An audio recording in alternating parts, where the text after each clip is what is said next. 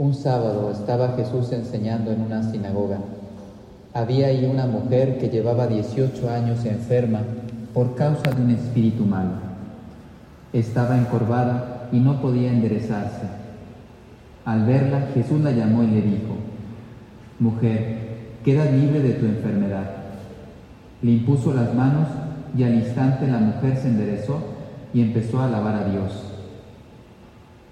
Pero el jefe de la sinagoga, indignado de que Jesús hubiera hecho una curación en sábado, le dijo a la gente, hay seis días de la semana en que se puede trabajar. Vengan pues durante esos días a que los curen y no el sábado. Entonces el Señor dijo, hipócritas, ¿acaso no desata cada uno de ustedes su buey o su burro del pesebre para llevarlo a brevar? aunque sea en sábado? Y a esta hija de Abraham, a la que Satanás tuvo atada durante 18 años, ¿no era bueno desatarla de esa atadura aún en día de sábado? Cuando Jesús dijo esto, sus enemigos quedaron en vergüenza. En cambio, la gente se alegraba de todas las maravillas que él hacía. Palabra del Señor.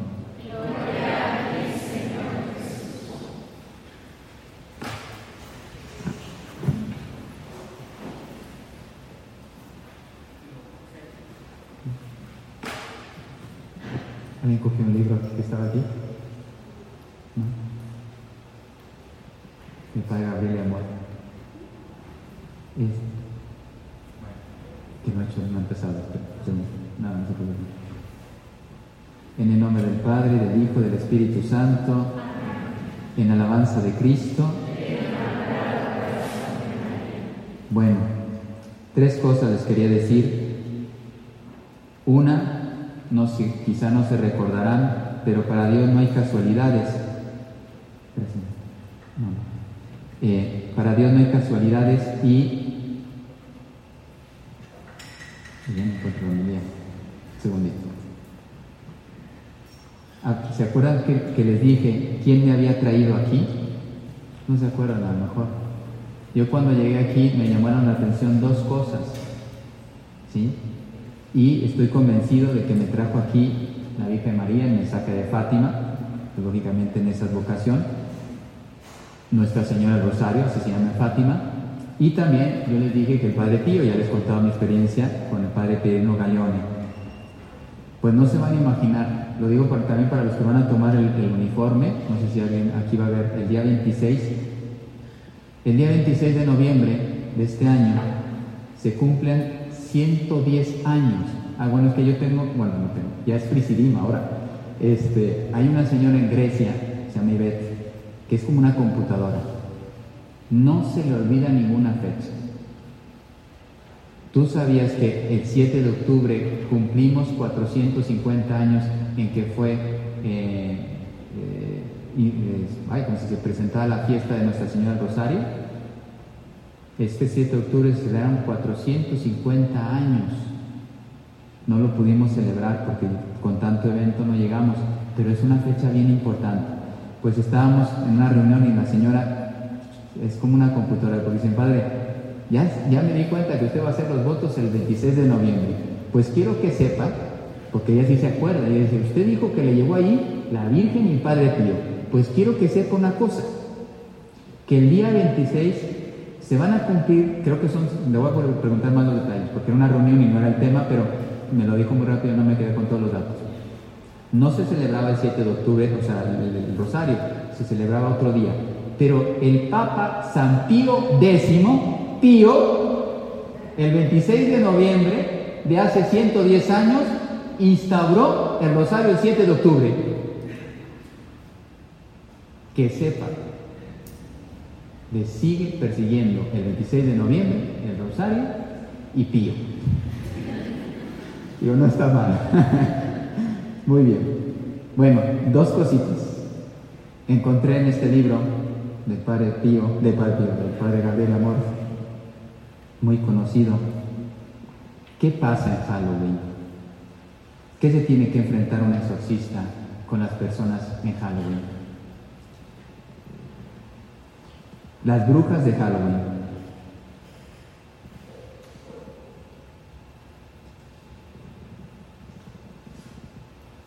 Rápidamente, pero quería...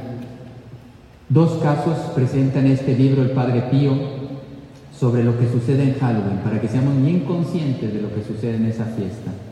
Bueno, ni fiesta, que hay que decirle celebración o, lo, evento, más bien evento, porque de fiesta no tiene nada. Entonces, un joven, para que vean cómo hay que tener cuidado, decía, te esperamos, encontró una, una invitación que le llegó a un joven, te esperamos para pasar una velada llena de diversión. Confírmanos tu, asistencia para advertir de, de tu venida al más allá. ¿Quién quiere venir al más allá? Primera, imagínate, solicitud de un joven. ¿Tú quieres ir al más allá? ¿Tú quieres hacer casa de brujas? A eso te estoy invitando el día 31. Y el chico enganchó, confirmó su asistencia y estuvo, sigue la fecha, la hora y la dirección del lugar de la fiesta. Y fue. Estuvo en la fiesta y dice que había, primero, el ambiente, todo brujas, este, Mason ahí puesto ahí, tal, satanismo, etc. Y decía, ven a tomar la sustancia. Les dieron una sustancia en la fiesta, que así iban a ir al viaje del más allá. Y entonces este chico le encantó, porque fíjense, todo eso es curiosidad, cómo él sabe jugar con la persona todo es curiosidad, a ver, ¿y esto qué es y tal? Bueno, no les voy a escribir, pero la fiesta pues invitaba a otras cosas, solamente con decirles impureza, ya con eso les queda claro todo lo que, lo que estaba preparado. Y entonces él se quedó enganchado y lo fueron observando y uno de los adultos que organizaba la fiesta dice, ¿quieres seguir en este grupo de, eh, ahora tiene, no va a salir el, el nombre, dice, ¿quieres seguir en estos viajes astrales, en este grupo de viajes astrales? Imagínate, tú le dices a un joven, ¿Quieres seguir esto? Vas a conocer cosas impresionantes.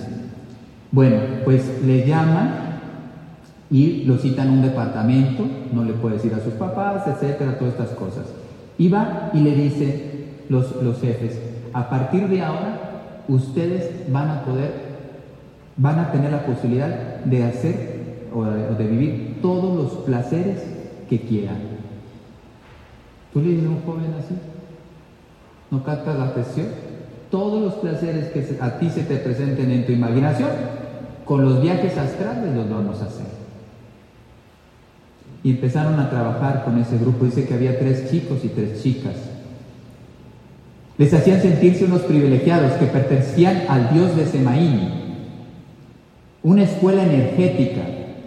Se abre una nueva vida para ustedes. Fíjense las frases que utilizan, ¿eh? Se abre una nueva vida en la cual podrán realizar todos sus sueños y todos sus placeres.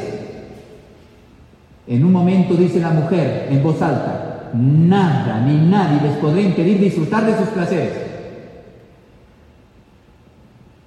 Pero eso sí, tenían que, dice, al comienzo me agradaba, después me forzaron, fíjate, después me forzaron a odiar a todo el mundo, padres, parientes, maestros, me escapé cuatro veces de la casa, me metieron en la cabeza que solo la escuela energética podía comprenderme y resolverme los problemas. He sufrido mucho mal. Un caso que tuve, dice, allí comenzó, desde que sus padres lo rescataron, lo tuvieron que llevar al hospital porque tenía problemas con todo. Dice, gracias a mis padres que me rescataron, dice, allí comenzó la reconstrucción de mi vida y de mi psique. El padre Gabriel lo, lo describe más. Bueno, esa es una. No le estoy describiendo todo lo que el Padre da. Otra historia, dice, la segunda historia se refiere a una joven pareja. En la época que ocurrieron los acontecimientos, es decir, tres años antes de la narración, Ella tenía 21 años y él 23. Nunca habían ido a una fiesta de Halloween, porque nos parecía algo estúpido y superficial, decía este, este, estos nuevecitos. Un señor cortés y distinguido les invita. ¿eh? La dirección corresponde a una bella casa de campo, aislados. ¿eh? Son bien acogidos, pero a todos les parece un poco ridículo. Los invitados, unos 50, están con máscaras de brujas, vampiros, zombies. No hay otra iluminación sino la de algunas velas. Ellos dos son los únicos que están sin máscara y con la cara descubierta. El resto no se saben quiénes son. Todavía no lo sabían. Fíjate lo que dice el padre Gabriel. Todo, todavía no lo sabían, pero habían sido escogidos como víctimas de una misa negra. Así empezó su tragedia de, este, de, este, de estos novios. Comen y beben. El señor distinguido del bar les ofrece algunos vasos. En cierto momento se sienten impactados negativamente por la aparición súbita de un hombre vestido de negro, con un gran manto y un capuchón sobre el rostro. Todos menos nosotros se pusieron de rodillas. Ya empezó. A cada uno le impuso las manos mientras habían comenzado a hablar una lengua incomprensible. Ellos, que no conocen el mundo de lo oculto y juzgan como meras fantasías e invenciones, ciertas cosas piensan que se encuentran frente a una especie de juego para la fiesta de Halloween. Juego. Pero esta vez el deseo de salirse se vuelve apremiante. Ya se dieron cuenta que era ridículo, pero se tenían que ir. Ambos, porque ya habían tomado la pócima, tienen dolor de cabeza y se sienten débiles. Se dirigen a la puerta, pero la encuentran cerrada. Pierden el conocimiento. Su suerte por la mañana es que todavía están vivos. amor, no bromea, ¿eh? Primero despertó el muchacho, junto a él la novia. La novia está completamente desnuda. En todo su cuerpo hay cortes, rasguños, moretones y diversas señales del abuso. La, gran casa está vacía. En el hospital descubren que ella sufrió abusos sexuales y que la sangre de ambos en, la sangre de ambos había ketamina. Yo dije, le voy a preguntar a Madre Teresita, pero no, ya fui a investigar. Es como un sedante. Días después vuelve él, fíjate, días después vuelve él a la casa de campo. El propietario es claro. Si ustedes no quieren tener problemas, no ha sucedido nunca nada. Para ustedes esta noche jamás existió si ustedes no quieren tener problemas en la vida. Esto es lo que se hace en Halloween. Una palabrita más del Padre Gabriel Amor. La fiesta de Halloween es un diario, el cual adorado, aunque sea solo por una noche, piensa que tiene derecho sobre la persona. De hecho, Halloween es una especie de sesión espiritista, casi siempre presentada bajo la forma de un juego inocente. A través de la diversión se introduce a los niños en los artificios del mal, sin que se den cuenta de que están poniéndose en contacto con cosas tan, graves. Es el perpetuarse del engaño del diablo por el cual también muchos pecados ya ni siquiera se consideran tales. Todo se camufla bajo la forma de exigencia, libertad o placer personal. En esta forma, el hombre se transforma en Dios, con minúsculas, de sí mismo, y es exactamente lo que quiere el demonio desde el principio. Basta considerar la tentación en el jardín de Edén. Bueno, pues solamente eso, que el Padre nos quiere alertar, a nosotros nos toca rezar, hacer vigila. Y sobre la señora que fue curada, a mí me gustó mucho el pasaje, porque ella no lo pidió, mas sin embargo Cristo le ofreció la, liberación, encontré un poema de un, un monje. Yo digo, aquí se van a despertar dos cosas, gratitud, por un lado, y segundo, pues a lo mejor aquí de los monjes, alguno podría tener cualidades para escribir poemas. Pues sobre este Evangelio compuso un, poema San Gregorio de Narek. Porque no sé si saben, no sé si la madre ya les ha comentado, la madre Magdalena, yo no sabía, me enteré el sábado, que gracias a las personas que están viniendo a liberación, siete, siete, ¿no, madre? Matrimonio, seis o siete se van a casar. Ellos venían por un problema ¿eh? del enemigo y Dios, además de eso, les va a regalar el sacramento, lógicamente después de un proceso, porque tendrán que hacer todos los trámites. Pero ya hay siete personas de parejas que, interesadas. ¿Qué dice? Enseguida se puso derecha y glorificaba a Dios, así le, le compuso, y con esto termina. Muy bella, la verdad. Hubo un tiempo en que yo no existía y tú me creaste. Va a suscitar la gratitud hacia Dios de nosotros. No había pedido nada y tú me hiciste. Todavía no había salido a la luz y me viste. No había aparecido y te compadeciste de mí. No te había invocado todavía y te ocupaste de mí. No te había hecho ninguna señal con la mano y me miraste. No te había suplicado nada y te compadeciste de mí. No había articulado ningún sonido y me comprendiste. No había todavía suspirado y me escuchaste. Aún sabiendo lo que actualmente iba a hacer, no me despreciaste. Habiendo considerado con tu mirada precavida las faltas que tengo por ser pecador, sin embargo me modelaste.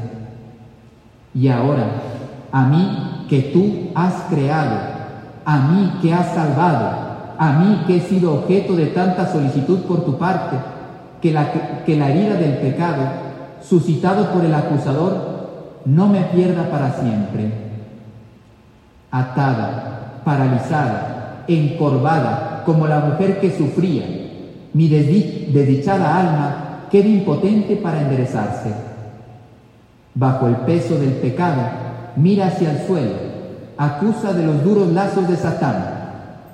Inclínate hacia mí, tú, el solo misericordioso, pobre árbol pesante que se cayó. A mí que estoy seco, hazme florecer de nuevo en belleza y en esplendor, según las palabras divinas del santo profeta. Tú, el solo protector, te pido que quieras echar sobre mí una mirada surgida de la solicitud de tu amor indecible, y de la nada crearás en mí la misma luz. Que así sea.